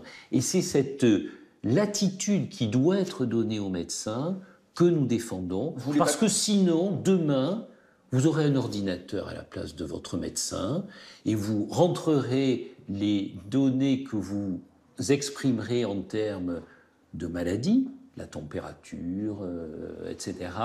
Et vous aurez un arrêt de travail automatique. C'est pas ça la médecine. Pour convaincre les médecins, l'assurance maladie va devoir mettre des primes à ceux qui se conforment bien et qui respectent les préconisations. Elle nous l'a proposé, nous l'avons refusé. J'adore en fait, j'adore ces émissions. Parfois, tu vois, comme celle-là, je vais être franc avec toi, quand je commence, j'ai un doute, tu vois, je me dis, est-ce que je fais cette émission? Et là, j'adore parce que là, on voit vraiment le sujet en profondeur. Alors pour toi, ça demande beaucoup de temps. Je te remercie euh, de ta présence et tout, ton écoute, tout ce que tu me donnes parce que c'est génial, mais tu vois vraiment le problème en profondeur. Et là, tu touches du doigt la vraie problématique, c'est-à-dire que, regarde, on se retrouve dans une situation où on en arrive à mettre des barèmes en place. Et il y a un docteur qui nous explique que non, ce n'est pas possible. Et il a raison. C'est vrai, on n'est pas des machines, on n'est pas des robots en fait. Il ne peut pas y avoir une norme qui dit que ah ben toi tu as une angine, bon dans trois jours tu es guéri et tu retournes bosser. Et si ton angine elle dégénère et qu'elle t'a... Non, c'est pas vrai en fait, il a raison. Et là tu te rends bien compte qu'on a une problématique. Et il y a une question sous-jacente que tu dois pressentir depuis le début de l'émission et qui est en train petit à petit de s'infiltrer derrière euh, tout ce grand débat qui est comment on en arrive là. Comment on en arrive à demander à des médecins à respecter une certaine normalisation de la maladie. Un truc qui est innormalisable en fait. Sinon, comme il dit, on va finir avec des machines qui vont nous dire tac, tac, tac, tac, tac, et c'est réglé, tu retournes bosser. On est à la limite de l'esclavage. Mais on en arrive là à cause de l'argent qui est en jeu. Et tu comprends que si je dis cette phrase, tu comprends qu'il y a des gens qui disent que l'argent est, le grand mot de l'homme en fait. Ou tu comprends qu'il y a des gens qui diabolisent l'argent. Ou tu comprends qu'il y a des gens qui, qui apposent une étiquette négative sur l'argent. Mais la vérité en fait, la vérité, c'est pas l'argent en réalité. À première vue, la réaction que je viens de te dire, elle peut paraître réelle et tu pourrais te dire, ça paraît être l'argent, mais ce n'est pas réellement ça. Pour moi, le problème que je vois là, c'est la complexification et tout la, la, la rigidité française qui encadre l'aspect financier de la chose. Je m'explique. Regarde, Là, aujourd'hui, en France, c'est toujours le cas et c'est quelque chose qui est compliqué aujourd'hui. Les Français veulent le CDI, veulent la sécurité de l'emploi, ils veulent cet aspect euh, immobilisme, immobilisation autour du travail qui fait que pour un employeur, c'est très complexe et coûteux de licencier un salarié. Sauf que à l'inverse, quand tu prends des systèmes à l'américaine, et attention encore une fois, il n'y a pas un système qui est meilleur qu'un autre, il y a des systèmes qu'on essaye d'analyser et de comprendre, mais si tu prends un système à l'américaine qui est beaucoup plus fluide, en fait, dès l'instant que l'individu accepte qu'il est sur un stop-éject, il est plus responsable. Et du coup, il serait intéressant de comparer le taux d'absentéisme lié à la maladie aux États-Unis par rapport au taux d'absentéisme lié à la maladie en France. Et là, on serait dans une réalité qui nous permettrait de façon très concrète d'apprécier les retombées sociales sur les individus qui composent la société. Alors je vais te dire une chose, j'aurais pu très facilement pour cette émission faire les recherches, te donner les chiffres et comparer, et je ne le ferai pas. Et pour les mêmes raisons que ce que le médecin vient d'évoquer. Je vais t'expliquer quelque chose qui est étrange à entendre dans une émission financière, mais qui est une réalité. Qu'est-ce qui fait la beauté d'un pays? C'est sa culture. Et la culture française, c'est ça. Malheureusement, ça fait partie de la culture française. Aux États-Unis, il n'y a pas de poste déjeuner de 2 heures entre midi et 2. Aux États-Unis, entre midi et 2, tu manges devant tes écrans, tu bosses et tu continues à travailler un maximum. Ce qui fait que, c'est marrant, mais tu remarqueras qu'aux États-Unis, on n'a pas la culture culinaire que nous avons en France. En France, on prend une pause de 2 heures, on prend le temps de bien manger et on a une culture culinaire qui n'est pas dans d'autres pays. D'ailleurs, on dit la France, le pays de la bonne nourriture. La question qui se pose, c'est est-ce que tu ne crois pas que ceci expliquerait pas cela? Est-ce que tu ne crois pas que parce que justement on prend le temps de vivre, on développe une, une certaine culture, un certain art de vivre dans des domaines ben, comme la cuisine, qui sont des domaines aujourd'hui qui rayonnent internationalement du, Moi, je le crois ça. Et du coup, je pense que ça contribue à notre identité. Et l'enjeu ici, c'est pas de comparer les pays, c'est de comprendre que ben voilà, c'est comme ça chez nous en fait. Chez nous, on a des gens qui savent qu'il y a un système protecteur et comme dans tout système mis en place, on a des personnes qui en tirent parti et on a des personnes qui le subissent. Il n'y a pas d'avis à avoir sur la question. Tu peux être d'accord avec moi, tu peux ne pas être d'accord avec moi. Je pense que la France, c'est une totalité, c'est un ensemble, c'est un mode de fonctionnement. Je crois que malheureusement, si tu n'es pas d'accord avec ce mode de fonctionnement, tu ne peux pas dire, eh bien ça, ça ne me plaît pas, je vais l'ignorer ou je le mets dans un coin et je fais comme si ça n'existait pas. La France, ben, comme disait un Jean-François très célèbre qui n'est plus de ce monde, tu l'aimes ou tu la quittes. Et je crois que c'est vraiment quelque chose qu'il faut arriver à se dire. Et je pense qu'un des défauts que nous avons tous en France, qui est bien spécifique à notre pays, c'est ce truc de se dire en permanence, on sait ce qu'on quitte, mais on ne sait pas ce qu'on va trouver. Et je pense que c'est lié à un, comment je vais appeler ça, une répétition permanente de nos, des générations précédentes euh, par rapport à notre mode de société, qui consiste à nous répéter en permanence, oui mais regarde la santé en France, c'est génial, oui mais regarde la France, c'est quand même un pays euh, euh, super sécuritaire. On a, on a cette espèce de de, surévaluation, et j'ai l'impression que c'est propre à la France, on est très refermé sur nous-mêmes, les Français se déplacent très peu, et on a cette, euh, voilà, cette, cette haute opinion de nous-mêmes et cette faible opinion des autres, l'air de dire c'est forcément mieux ici, ça sera forcément moins bien ailleurs, et on n'a malheureusement pas toujours raison. Face aux recommandations de la Sécu, les médecins font de la résistance. Mais la sécurité sociale est-elle bien placée pour donner des leçons aux médecins en matière d'arrêt de travail? Car dans les caisses d'assurance maladie, le taux d'arrêt serait très élevé.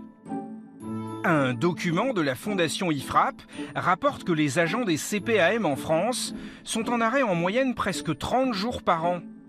C'est quasiment le double de la moyenne des salariés français. La Caisse nationale d'assurance maladie nous le concède par écrit. Ils ont un taux d'absentéisme de 5,8% sur tous leurs organismes soit un tiers de plus que la moyenne nationale, à 4,5%. Et il y a même certaines caisses comme celle des Hauts-de-Seine où ça grimpe à 60 jours par an. Alors nous avons appelé la responsable de la communication de cette CPAM. Sur le document de, l'IFRAP, je lis qu'en gros, il y aurait à la CPAM de Nanterre 60,7 jours d'arrêt maladie par an et par salarié, ce qui paraît euh, très élevé, non? Qu'est-ce que vous en pensez? Moi aussi, c'est quelque chose que j'apprécierais vérifier.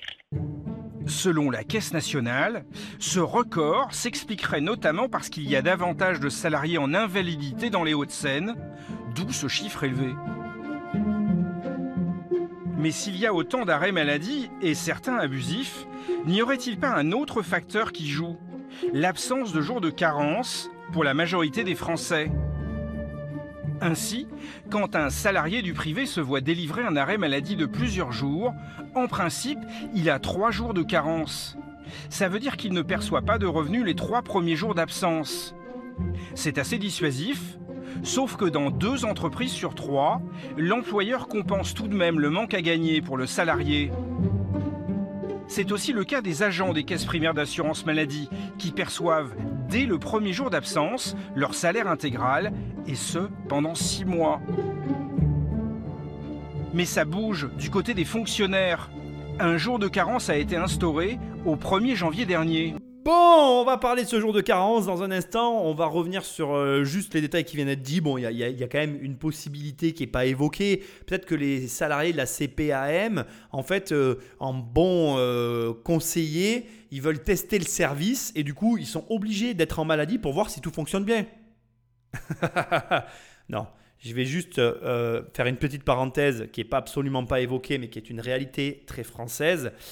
déjà, la plupart des gens qui veulent être fonctionnaires veulent l'être pour la sécurité de l'emploi, le faible, le faible taux, de, enfin, le faible taux horaire de travail qu'il y a dans ce type euh, d'emploi. Et donc, je pense que les, motivations de départ pour ce genre de boulot sont déjà pas euh, très glorieuses.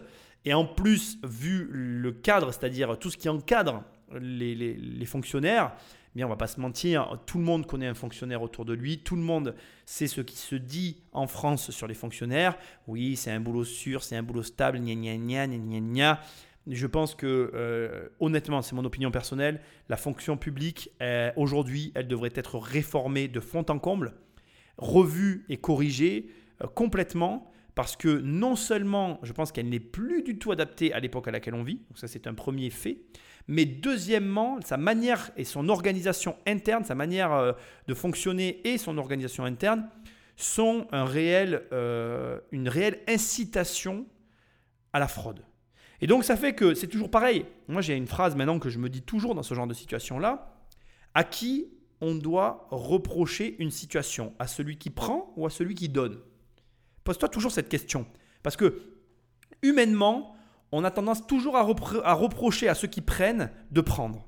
On a toujours tendance à dire à ceux qui vont euh, profiter des aides, profiter de je ne sais quoi, ouais, mais c'est dégueulasse et tout, nanana. Mais en fait, pour moi, ce sont pas eux les fautifs en fait. C'est jamais celui qui prend qui est fautif, on lui donne. Qu'est-ce que, qu'est-ce que tu veux reprocher à quelqu'un qui reçoit? Puisqu'on lui donne, il a raison de prendre. Moi, demain, tu me donnes de l'argent, je le prends. Je suis sincère. Et plus j'avance dans l'âge, plus je vois ce que les gens font avec leur argent, plus honnêtement, aujourd'hui tu viens me voir, tu me dis Nicolas, j'ai 10 000 balles, je sais pas quoi faire, vas-y donne-le. Je te le prends mais sans problème. Parce que je sais que je ferai toujours mieux que ce que tu vas faire avec. Et donc, partant de ce principe-là, pour moi, la première personne qui est à blâmer dans ce, dans ce genre de situation, c'est celui qui donne. Alors quand je dis celui, c'est l'organisation, c'est l'État, c'est euh, le contribuable. La personne qui donne, c'est elle qui est à blâmer. T'as qu'à euh, pas donner en fait. Si tu as un problème avec ce qui se passe, ben arrête. Alors, le concept d'arrêter de donner en France, c'est compliqué. Hein. Nous, on aime donner en France. On n'aime pas arrêter de donner. Ça, c'est encore un autre problème. J'en parlerai pas ici. Tu as compris l'idée. Maintenant, ce qu'on va voir, c'est que finalement, ce jour de carence, qui peut paraître une mesure euh, entre guillemets insignifiante, eh ben, ça a un réel impact. Et je te, je te fais toute cette émission là-dessus. Pourquoi? Parce que je veux que tu vois que même les, lois, les principes, les règles, ces choses qui paraissent, qui paraissent pardon, inatteignables, qui paraissent immuables, qui, qui semblent être de gros mastodontes qu'on ne peut pas bouger, ben même ces trucs-là, tu peux arriver à faire bouger les lignes, tu peux arriver à impulser un, un, un changement au sein d'organisations qui sont à prime abord inébranlable. Le retour du jour de carence pour les fonctionnaires. Cela signifie que désormais, en cas d'arrêt maladie, un fonctionnaire n'est pas indemnisé dès le premier jour, mais à partir du second seulement. Alors, nous avons souhaité mesurer son impact sur les arrêts maladie dans une ville, Poissy, qui compte 800 agents municipaux. Ici, contre toute attente, quand on fait un petit tour dans les services, le personnel a l'air d'accueillir plutôt favorablement la nouvelle règle. Le fait d'avoir remis le jour de carence, on trouve ça très bien, parce qu'il y a eu pas mal d'abus. Ça va éviter, je pense, des arrêts euh, abusifs. Voyez. Je pense. Fortement même. Mais certains s'y opposent, comme le directeur informatique de la mairie. C'est complètement idiot de faire ça. Ceux qui ont de la conscience professionnelle, ils continueront à travailler. Sans qu'on n'ont pas, ceux qui n'ont pas, ils continueront à s'arrêter. Ça changera rien. Ça changera rien du tout. Alors, est-ce que ce fameux jour de carence change tout de même quelque chose? Pour le savoir, le maire Carl Olive va découvrir les statistiques des absences du premier trimestre 2018 dans le bureau de son directeur des ressources humaines. En janvier, on a eu 86 agents qui ont été arrêtés au moins une fois. Euh, en février, c'est tombé à 52. Donc ça, c'est déjà énorme. Diminution importante, effectivement. Et on voit qu'il y a une forme de stabilisation sur le mois de mars, où on est à 49 euh, arrêts maladie. Donc si je fais le ratio entre janvier et mars, on est à 43% de diminution. De, de, diminution. Oui, et ça, c'est vraiment dû à, la remise en place du jour de carence. Tout à fait. 43% d'arrêts maladie en moins au mois de mars. L'impact est considérable. Il faut dire que chaque agent perd en moyenne 70 euros sur sa fiche de paye avec le jour de carence. Selon Carl Olive, c'est dissuasif pour les agents de se mettre en arrêt maladie. Aujourd'hui, le principal problème des Français, c'est le pouvoir d'achat. Et rien n'est négligeable. Et 70 euros en moins sur un pouvoir d'achat, c'est 70 euros, c'est très important. Ça veut dire qu'ils réfléchissent à deux fois aujourd'hui quand vous avez par exemple un, problème de dos qui euh, pourrait, et c'est la vérité, qui pourrait engager un arrêt, euh, court arrêt maladie euh, ou une forte migraine je pense que les collègues agents, et on le voit ici, réfléchissent à deux fois. Mais ici, le maire n'a pas fait qu'appliquer le bâton avec ce jour de carence. Il a décidé de manier aussi la carotte, avec une recette étonnante. Je vais voir si la gym a commencé. Il a permis aux agents de la ville de pratiquer une activité sportive chaque semaine. Et tenez-vous bien, c'est sur leur temps de travail. Monter un petit peu le rythme cardiaque, on va accélérer sur des petites montées de genoux. Si bien que ces fonctionnaires qui font de la gym douce sont payés pendant ce temps-là. C'est censé favoriser leur bien-être au travail et réduire du même coup la tentation de se faire porter pâle. Et selon Carl Olive, ça marche. Ça fait un an que nous avons mis en place ce dispositif, 700 participants et 750 jours d'absentéisme en moins. Évidemment que je savais que euh, mes collègues agents seraient heureux de faire du sport dans le cadre du temps de travail, du sport doux. J'imaginais pas à quel point ça entraînait aussi une baisse de l'absentéisme. Parce qu'il ne faut pas être philanthrope, évidemment qu'il y a une équation. 750 jours d'absentéisme en moins, c'est 100 000 euros d'économie. 100 000 euros d'économie, c'est trois équivalents temps plein. Carotte ou bâton, voilà sans doute des pistes pour freiner la hausse des arrêts maladie, abusifs ou non. Car le déficit de la sécurité sociale est encore de 4 milliards et demi d'euros en 2017. Mais au moins, tu auras eu l'année du reportage. Il va fallu attendre la fin. Il y a deux grandes notions qui ont été développées. La première, c'est la conscience professionnelle. On n'en a pas parlé durant toute cette émission. Il était temps qu'on en parle. C'est quoi la conscience professionnelle? Eh bien, c'est le soin que l'on donne à son travail. Et le travail, c'est ce qu'on va fournir à ses clients. À partir de là, je vais te donner un conseil what the fuck. Et je voudrais que tu prennes le temps d'y réfléchir. Est-ce que tu sais comment tu peux arriver à définir si oui ou non tu as une conscience professionnelle? Te laisser réfléchir une seconde, tu vas voir. C'est vraiment un conseil what the fuck. Il n'y a qu'une seule façon de savoir si oui ou non tu as une conscience professionnelle. Cette façon, elle est très simple, c'est de faire un travail que tu détestes. Je vais te le redire parce que c'est vraiment what the fuck et c'est la réalité. Si tu fais un travail que tu détestes et que tu le fais bien, parce que tu as justement une conscience professionnelle et que malgré que tu détestes ce que tu fais, eh ben tu te tu t'entiches à fournir la meilleure qualité de ce que tu peux produire malgré que tu détestes ta vie au travail, eh bien tu sais que tu auras une conscience professionnelle. Et surtout, il y a un élément qui est hyper intéressant derrière tout ça, c'est que je pense que tout le monde dans sa vie devrait faire un boulot qu'il déteste. Moi j'en ai fait un, et ça m'a énormément appris sur moi et apporté sur ma façon d'être. Ça m'a changé en fait. Parce que quand tu fais un boulot que tu détestes, tu vas découvrir des choses que tu ne soupçonnes pas chez toi. Et crois-moi, la vérité se cache quelque part là-dedans en fait, dans le fait de faire un boulot qu'on déteste. Et si tu es paumé dans ta vie, même si tu fais un burn-out, je ne sais pas quelle est ta situation, si tu veux vraiment un changement radical, fais un boulot que tu détestes. Tu vas apprendre plein de choses sur toi, dont notamment, et on va être franc, toi et moi, hein, un élément essentiel de ta vie, c'est de savoir si oui ou non tu as une conscience professionnelle. Parce que de toi à moi, je vais te dire quelque chose.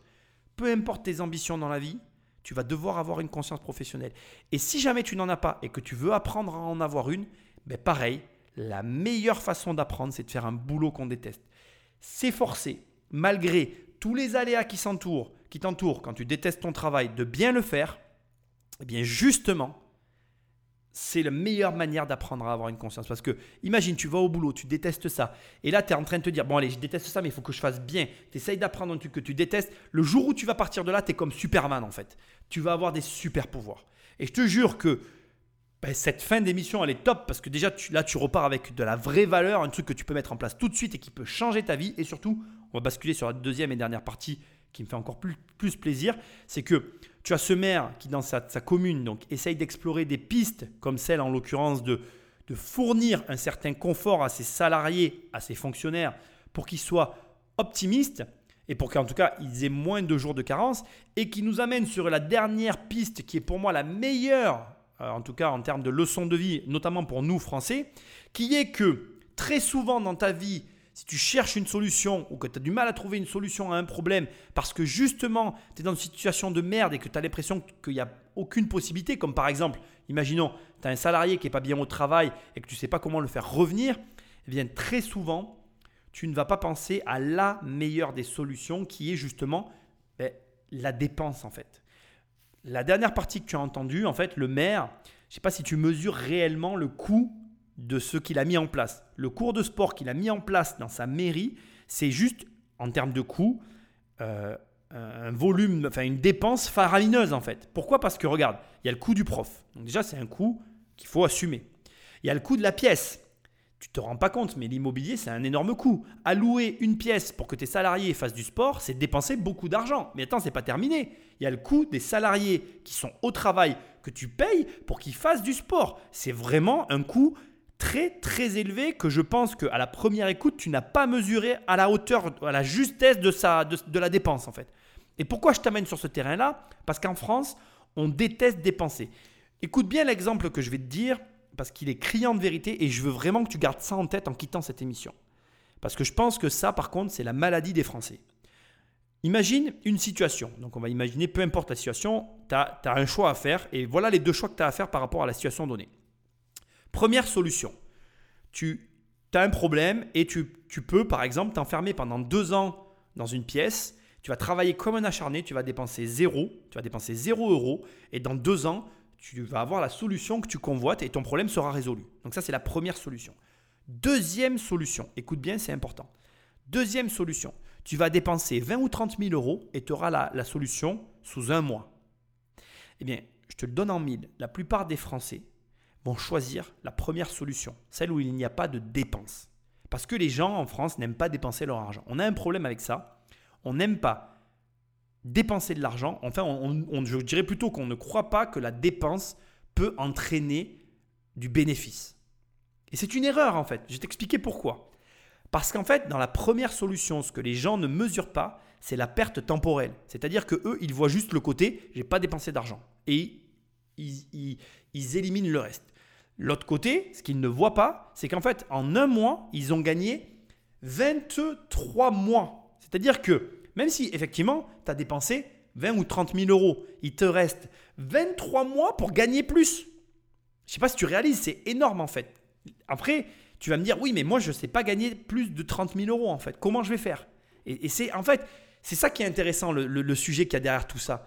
C'est le vrai débat. C'est qu'en fait, les gens ne savent pas compter, ils ne savent pas mesurer déjà au départ. Parce que 23 mois pour gagner 30 000 euros, c'est largement réalisable. Alors, c'est sûr que si tu si pas à ton compte, si tu n'as jamais su gagner de l'argent par tes propres moyens, que tu as toujours été salarié, effectivement, c'est un problème de perspective et ça peut paraître énorme et je le comprends.